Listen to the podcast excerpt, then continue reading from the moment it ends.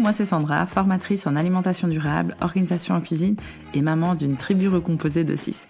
J'adore tester de nouvelles recettes à base de produits locaux et de saison, mais surtout de les faire déguster à mes enfants. Je kiffe l'organisation en cuisine, surtout le batch cooking et le meal prep, mais surtout, surtout partager tous mes trucs et astuces pour te faire gagner du temps, de l'argent et de l'énergie en cuisine sur Instagram et via mes formations en ligne. Revoir syndrome du paquet de pâtes ou du frigo ouvert et bienvenue à la planification de ton menu et aux plus belles qui diminuent. Dans ce podcast, on parlera organisation, budget, zéro déchet, anti-gaspillage et surtout cuisiner sans que cela devienne une corvée. Et tout cela dans la bienveillance et la bonne humeur. Alors installe-toi confortablement et prépare-toi à être inspiré. C'est parti pour l'épisode du jour de Allez bien, en cuisine.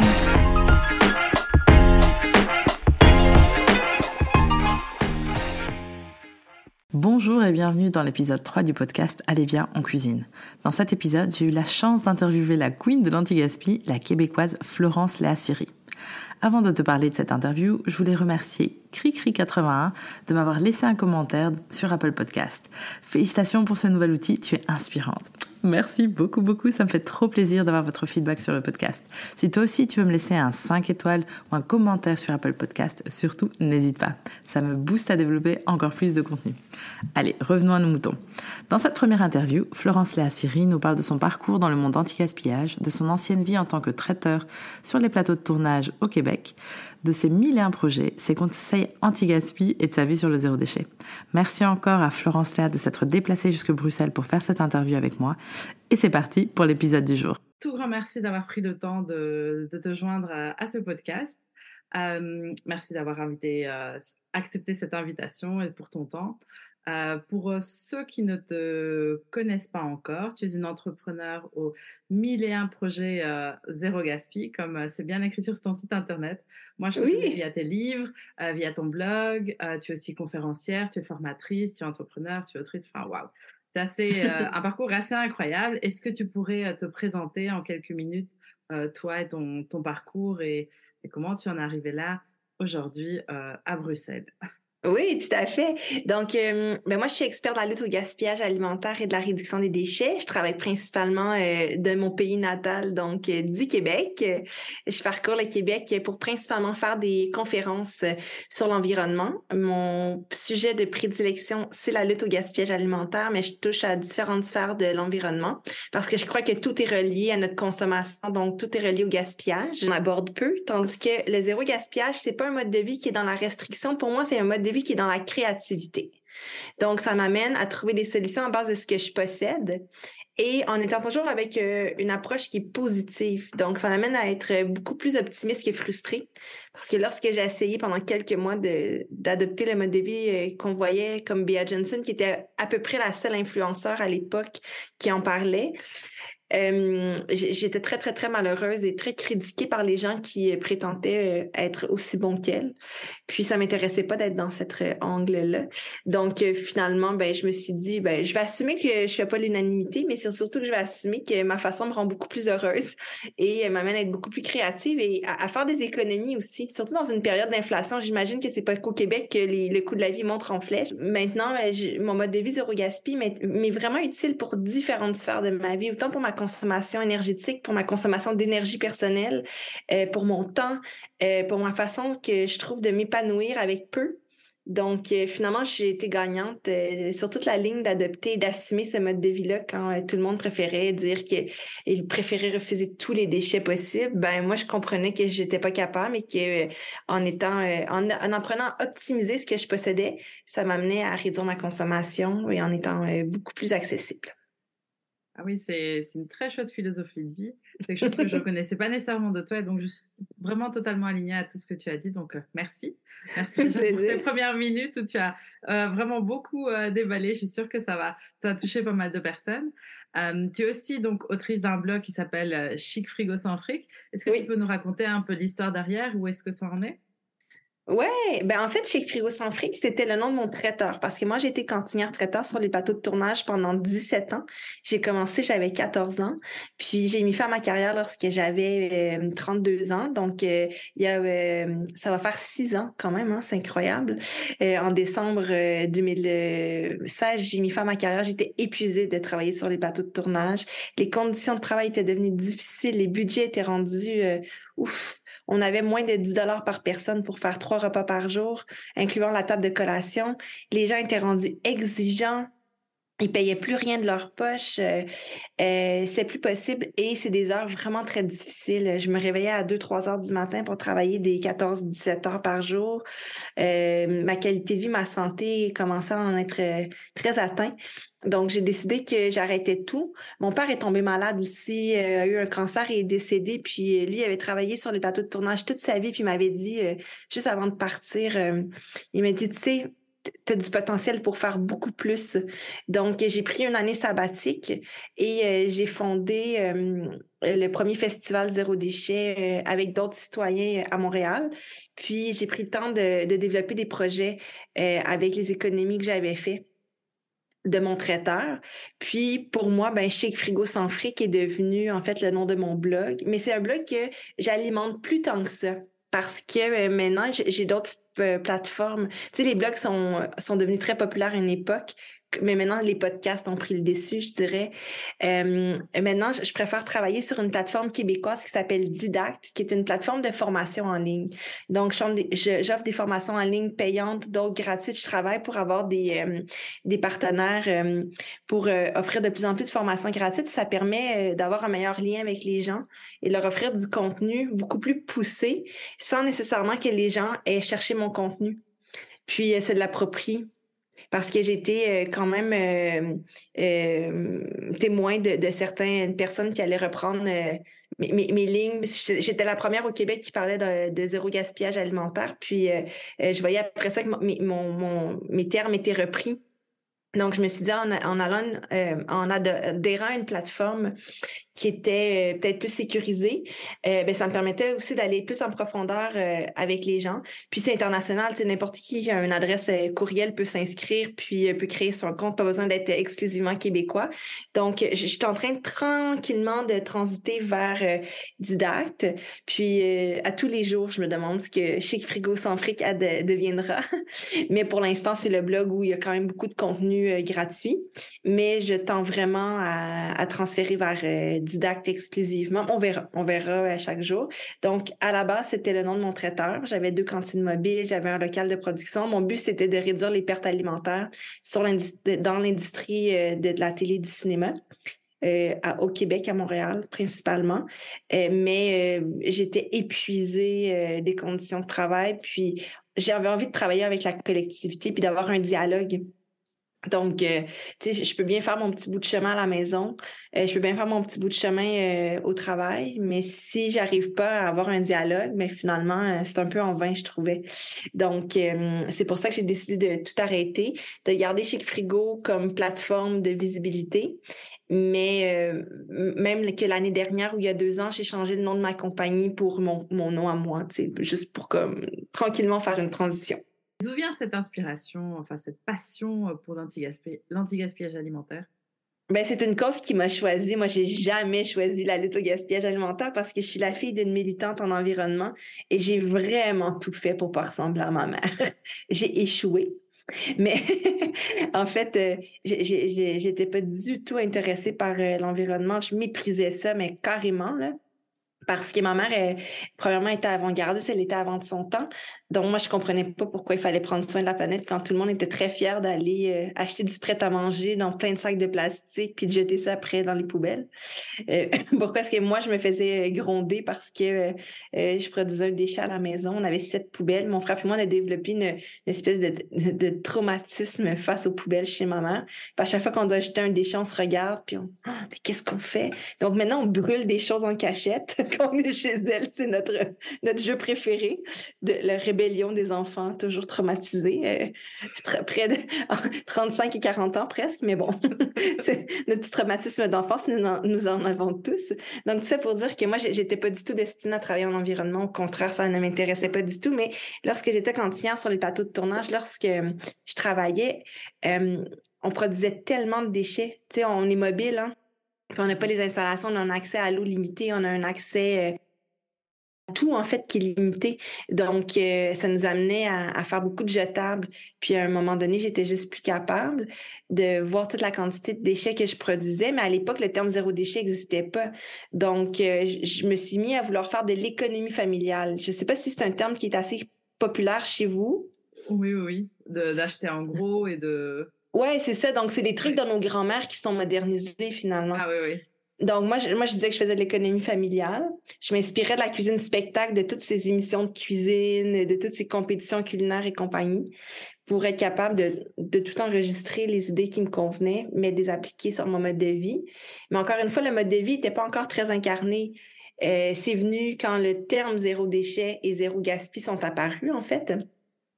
Mais autrement, euh, comme les conditions de travail aussi sur les plateaux de tournage devenaient de plus en plus difficiles, les budgets, euh, j'avais moins de 10 dollars par jour, donc euh, je devais trouver des solutions. Mais à ce moment-là, je me suis mis à revaloriser ce qui me paraissait être un déchet alimentaire, ce qui me paraissait être un surplus sans, sans valeur. Puis plus je cuisinais avec rien, entre guillemets, plus j'avais du succès, mais un succès phénoménal. Les gens valorisaient à manger des restes. Puis ils préféraient ça au premier repas. Là, j'ai eu la piqûre. Je me suis dit, mais mon Dieu, c'est génial. Puis un jour, c'est un concours de circonstances, en fait. C'est que moi, je travaillais sur euh, une émission euh, de, télévision qui était très, très, très populaire, qui s'appelait Les Beaux Malaises avec Martin Matt, qui est un humoriste qui a tenté une jeune carrière en France. Euh, peut-être quelques personnes s'en souviendront. Je sais même pas dans quelle émission il avait travaillé. Mais je travaillais aussi sur La Voix, donc The Voice. Euh, en parallèle. Et euh, ils ont fait un topo. Il y a une autre émission qui s'appelait C'est juste de la télé qui faisait une topo sur les métiers derrière la caméra. Ils avaient entendu parler de mon succès. Personne en, revenait qu'une cantinière puisse avoir un tel succès. C'était le métier que personne ne voulait faire.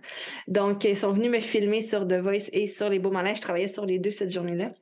Puis, euh, ils, m'ont suivi. Puis euh, quand c'est passé à la télé, euh, moi j'avais déjà mon blog chez Frigo sans fric, euh, j'avais le branding de ma cantine, le branding donc de mon blog aussi en parallèle et tout ça.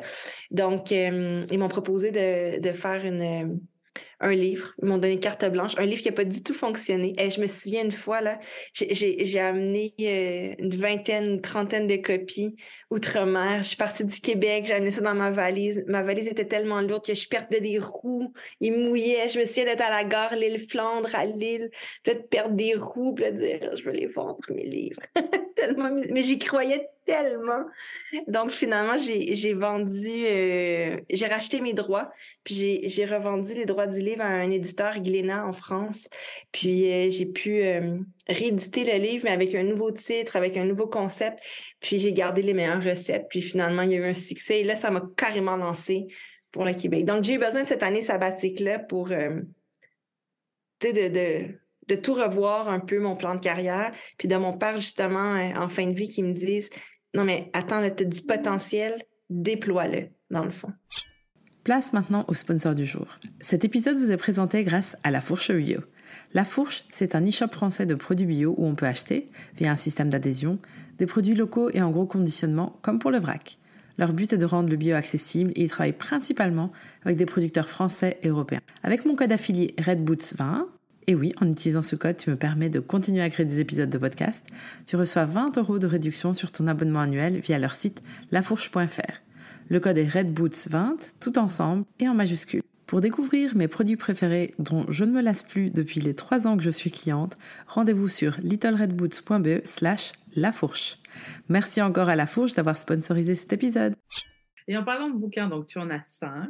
Ouais. Euh, donc le premier a un peu moins marché. Ouais. Euh, et qu'est-ce qui... Donc le, premier, tu avais carte blanche. Et, et les autres, comment est-ce que ça s'est passé? Quelles sont tes sources d'inspiration? Est-ce que tu as toujours eu carte blanche pour tous tes livres? Euh, oui, en fait, parce que c'est moi, en fait, avec mon côté très entrepreneur, hein, qui, qui, avait une vision, qui est allé déposer un projet qui a été accepté. Donc, euh, le deuxième, c'est 1, 2, 3 vies, recette zéro gaspi. Euh, c'est mon, c'est mon préféré. Ah ouais, merci. oui, je l'adore. Donc, euh, c'est l'adaptation du premier, en fait, qui est plus disponible du tout. Puis en parallèle, j'avais déposé un autre éditeur au Québec un livre sur euh, le zéro déchet, mais euh, avec les mêmes concepts, donc pas dans la restriction, mais dans la créativité. Donc, c'est un livre qui se retrouve aussi euh, en Europe d'ailleurs, qui s'appelle La consommation dont vous êtes le zéro. Donc, Z apostrophe héros.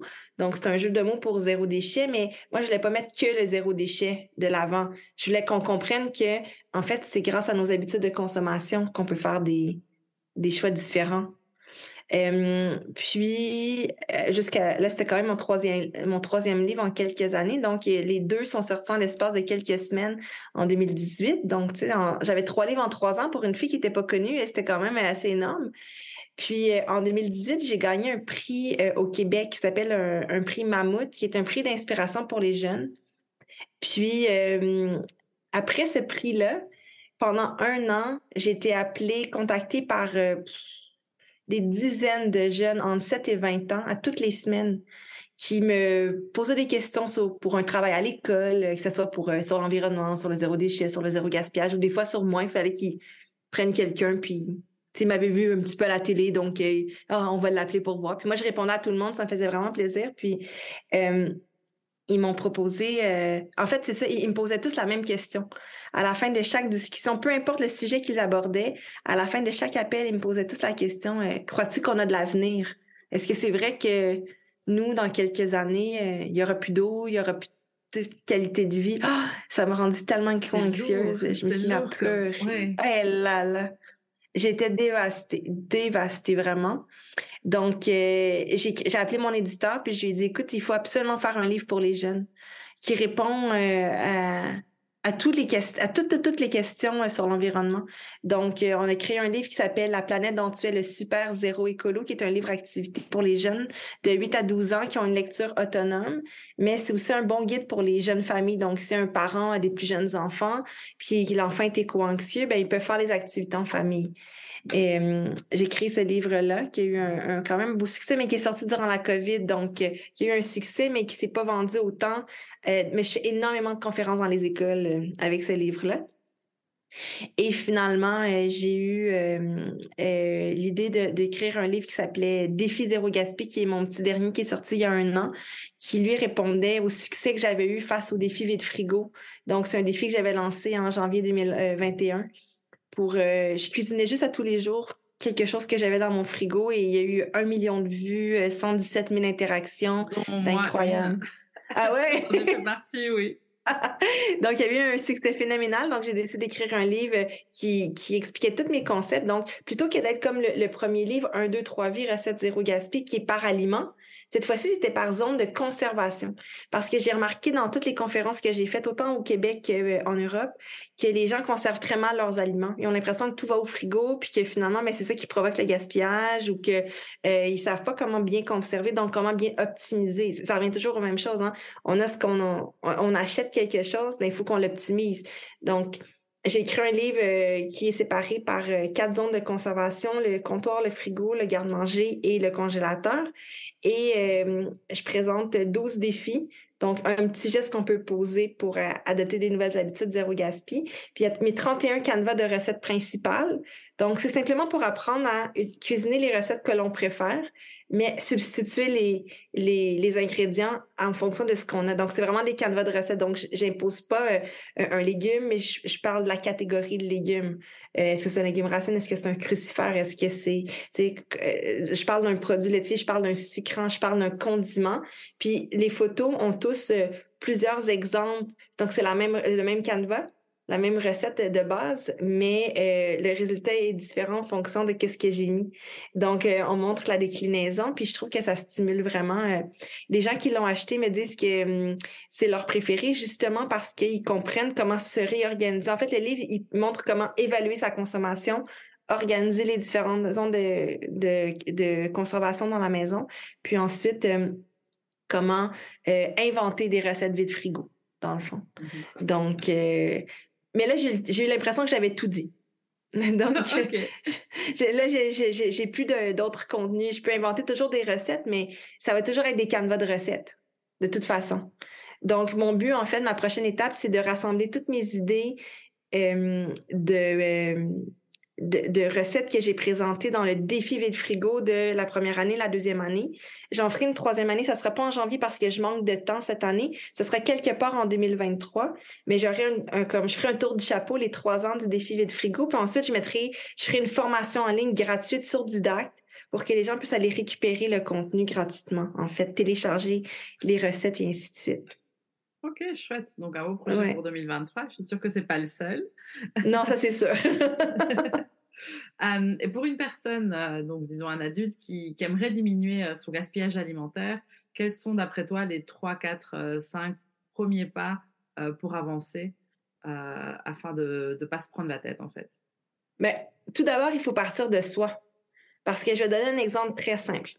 Si tu me disais, Florence Léa, pour réduire ton gaspillage, tu dois cesser de manger des bananes tu dois cesser d'acheter quatre bananes par semaine comme tu en gaspilles trois. Mais je te dirais, ouais, mais en fait, j'en gaspille pas du tout, j'en mange pas. Tu comprends? Donc, c'est difficile de répondre à cette question-là. Il faut toujours partir de soi. Moi, je peux donner les grandes lignes de la philosophie de mon mode de vie. Donc, je peux parler de comment mieux conserver les aliments, mais ceci dit, je ne sais pas quels aliments tu achètes. Et en même temps, ça, ça ne me regarde pas. Donc, moi, je, déteste ces gens qui me dictent quoi faire, tu comprends-tu? Parce qu'ils connaissent pas ma réalité, ils n'ont aucune idée pourquoi. Des fois, on parle euh, en public, mais on prend toujours des raccourcis. Chaque phrase pourrait être euh, détaillée, tu comprends? Donc, pour moi, je, crois que euh, pour être capable d'avoir, d'adopter en fait un mode de vie zéro gaspillage optimal, il faut partir de soi. Donc, le premier geste à poser, c'est de faire un autodiagnostic de son gaspillage. Parce que si je te dis, ben, tu dois euh, faire attention à tes fraises, euh, manger moins de viande, euh, pas de bananes, moins de fruits exotiques, par exemple, ben, tu vas peut-être me dire, ben, je mange pas de fraises, je suis végétarienne. Donc, tu sais, mais si je te dis, regarde, fais-toi un autodiagnostic de ton gaspillage, déjà là, tu vas faire oh, OK, donc ça part de moi. Donc, le meilleur truc, c'est de prendre un papier. Moi, souvent, je, récupère les enveloppes euh, des comptes que je reçois par la poste. Mhm. L'envers est toujours propre. Je le mets sur le frigo et pendant une certaine période de temps, ça peut être une semaine, un mois, je vais noter ce que je gaspille. Je vais le noter en fonction de euh, quel est l'aliment, la quantité, et je vais essayer de cibler la raison. Est-ce que c'est un problème d'achat, j'en ai trop acheté, acheté dans une mauvaise saison? Est-ce que j'ai mal conservé? Est-ce que j'ai euh, nettoyé trop vite l'aliment, donc ça a enlevé sa couche de protection? Est-ce que j'ai euh, taillé trop vite certains aliments en voulant être efficace, gagner du temps, mais finalement, l'exemple du melon d'eau, c'est le meilleur, ben ça a dégringolé. Donc, euh, il s'est gâché trop vite. Mais par contre, si je fais la même chose avec les céleris, c'est parfait. Donc, cibler, est-ce que la coupe a été euh, un, déclencheur? Euh, est-ce que la façon que je l'ai cuisiné également été un déclencheur? Euh, puis une fois que j'ai ciblé tout ça, ben ça me permet de dire ah tiens j'avais pas réalisé que d'une semaine en semaine je gaspillais tel aliment. Donc là après ça on part de ces aliments là puis on regarde la raison. Donc en ciblant la raison, on va se rendre compte qu'on gaspille pas un reste de fraises pour la, même raison qu'on gaspille un morceau de bœuf ou un, reste de sandwich. Et là, je vais essayer de cibler chaque aliment un à la fois en trouvant une solution créative. C'est tout. On commence juste avec ça. Donc, peut-être que ça va être de dire, ben, le poireau, j'apprends à le conserver différemment. Euh, la viande, ben, je vais peut-être, elle, en acheter un petit peu moins parce que de toute façon, je mange de la viande une fois par mois, peut-être. Donc, comme ça, ça va être beaucoup plus simple que si moi, j'arrive en disant, bon, pour être euh, zéro gaspille, voici la théorie. Je vais perdre tout le monde. Tout le monde va se sentir... Euh, et, les gens vont tomber dans le piège de la performance plutôt que de le faire avec cœur. Puis moi, je pense que si on n'adopte pas un mode de vie zéro gaspille dans le plaisir, ben, on n'arrivera pas. Carrément. À un moment donné, on va tomber, on va, il y aura un mur et, on va faire tout le contraire. Exactement. Donc, euh, quand on fait de, la, du, de l'anti-gaspillage, quand on teste, enfin, un peu à toutes les étapes de la vie, parfois on a des gros fails. Alors, quels sont tes plus gros fails euh, anti-gaspillage? Ah, c'est une très bonne question. Ben, moi, je me, je me cache pas du tout de, de dire que je gaspille encore très peu, mais ça m'arrive. Mais souvent, c'est en fonction de mon mode de vie, donc euh, la réalité de ma vie. C'est sûr que quand je contrôle moins mon horaire, quand je suis plus sur la route, ben je vais gaspiller plus, ça c'est normal. Euh, quand je fais des shootings photos, j'ai beau essayer de donner à tous mes voisins et tout, il y a de la perte. Donc oui, tout à fait. Euh, par contre, si je rate une recette, j'ai appris à pas le prendre personnel et à pas aller piger dans mon ego ce que je fais, c'est que je vais prendre une petite marche dans mon appartement où je fais le tour du bloc, là, à la main. je sors euh, dehors prendre.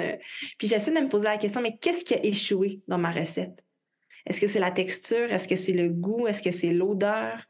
Est-ce que c'est la combinaison des aliments? Puis j'essaie de trouver quelle pourrait être la solution. Et je te dirais que 90% du temps, je réussis à récupérer la recette et à en faire encore mieux. Mmh. Donc, euh, j'essaie de voir qu'est-ce que j'ai raté dernièrement qui était vraiment pas bon. Ça m'arrive, mais ça me vient pas là. Ah oui, c'est que moi, j'ai, je sais pas si c'est la mode chez vous, mais les air fryers, vous les avez. Ah oui, j'en ai euh? entendu parler. Et les gens qui en ont, ils sont capote, ouais. c'est ah ça. Au Québec, on dit on capote. Donc, ça veut dire qu'on en est fou raide. donc, moi, je résistais. Non, j'ai pas besoin d'une machine supplémentaire. cette année, j'essaie d'acheter rien de neuf. Puis, euh, ma tante, euh, elle me parle de sa machine, elle m'envoie un lien. Puis là, j'ai la possibilité de l'acheter réusinée. Et la machine fait 10 en 1. Donc, elle me permet de faire euh, pressure cooker, slow cooking, tu sais, vraiment tout. Je me suis dit, ah, peut-être. Je finis par l'acheter. Et euh, j'essaie de faire cuire des légumes racines avec le mode euh, pressure cooker.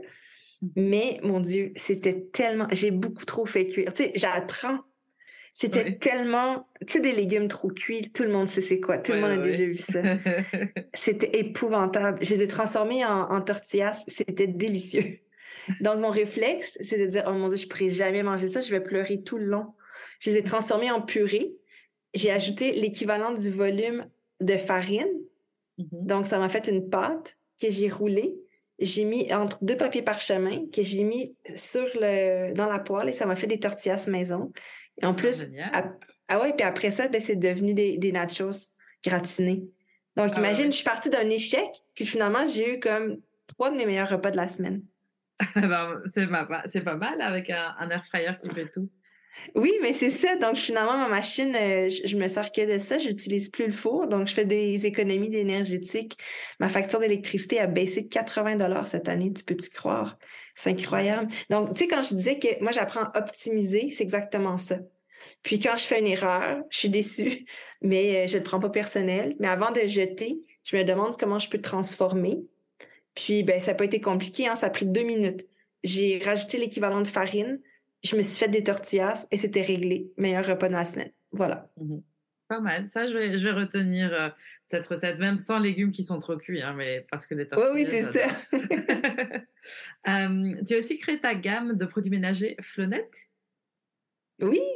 Donc, c'est disponible qu'au Canada ou c'est aussi. Oui, euh, j'aimerais bien trouver, si jamais quelqu'un à l'écoute veut distribuer euh, des produits mm-hmm. ménagers zéro gaspille, euh, ça me ferait vraiment plaisir.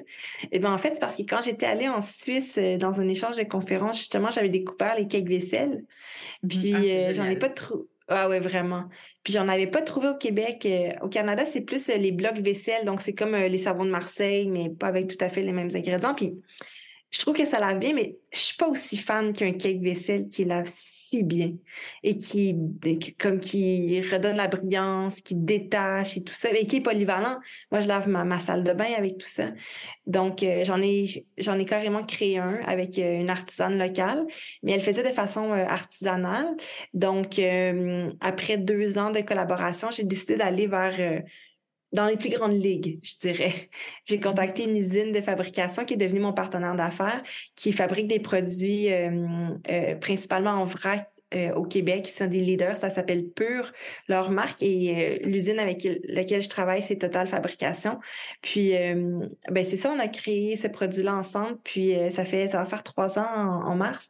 Et vraiment, je suis très, très heureuse magnifiques produits. Euh, puis euh, tranquillement, on essaie de développer autre chose. Puis j'ai aussi développé avec Flounette euh, une bougie de l'Avent parce que moi, je suis une fan finie de Noël et ah, j'adore l'Avent.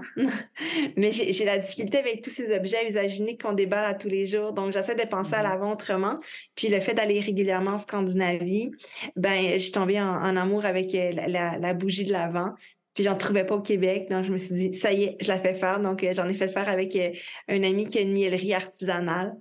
Ah, puis euh, ça fonctionne très, très bien aussi. Donc, euh, ouais, des petits projets tranquillement comme ça. Euh, puis tous ces sous-là me permettent de financer en fait le développement d'autres conférences et de d'autres contenus que je peux offrir dans les écoles, dans les bibliothèques, dans les centres communautaires et de, leur offrir des tarifs qui sont plus abordables. Je suis pas capable de charger la même chose à une entreprise qu'à une école. Moi, je sais que des collègues le font, mais moi, j'ai un blocage. Là-dessus, je suis pas très business. Oui, mais de toute façon, on dit, euh, c'est aussi, parfois, tu as des, entreprises qui ajoutent euh, du beurre dans tes épinards et d'autres, c'est aussi plus les coups de cœur. Donc, euh, voilà, exact. très bien. Tu es totalement aligné à tes valeurs et c'est encore, exact. super. Complètement. et donc, la dernière petite question, c'est, tu as parlé de beaucoup de choses que tu as fait. Tu es vraiment une entrepreneur super inspirante, même de l'autre côté de, l'océan. Merci. Quels sont tes, tes prochains projets pour 2023, 2024, vu qu'on on arrive bientôt à la fin de l'année. Et, euh, surtout, où est-ce que les, auditeurs peuvent te trouver? Oui, certainement. Ben, euh, en fait, je veux vraiment euh, développer la plateforme Didacte. Donc, développer des formations en ligne. Ça, c'est c'est euh, mon nouveau plan de carrière. C'est juste que d'autofinancer tout ça, va falloir que je trouve des partenaires, mais je travaille là-dessus. Donc, euh, les gens peuvent me trouver sur mon blog pour l'instant, chicfrigosanfric.com. je, je suis toujours disponible pour traverser l'océan, pour venir faire des conférences, rassembler quelques gens. Euh, justement, Belgique, nord de la France, je peux bien mêler les deux territoires. donc, euh, oui, je peux faire ça aussi. Sinon, ben, je veux écrire plus de livres jeunesse. Donc euh, là, présentement, je travaille sur un album jeunesse pour les tout petits, pour leur parler d'environnement, mais autrement. Donc, euh, je vais travailler là-dessus. Puis sinon, ben, il y aura toujours quelques petites chroniques à la télé ainsi de suite. Mais moi, je, suis quelqu'un qui, dès qu'il y a une idée, qui la met exécution. Donc, il y a des gens que ça prend du temps à arriver à leur fin. Moi, c'est maintenant, tout de suite. Puis je m'en débarrasse à la limite. C'est comme je le fais, puis là, après, il y a de la place pour un autre projet.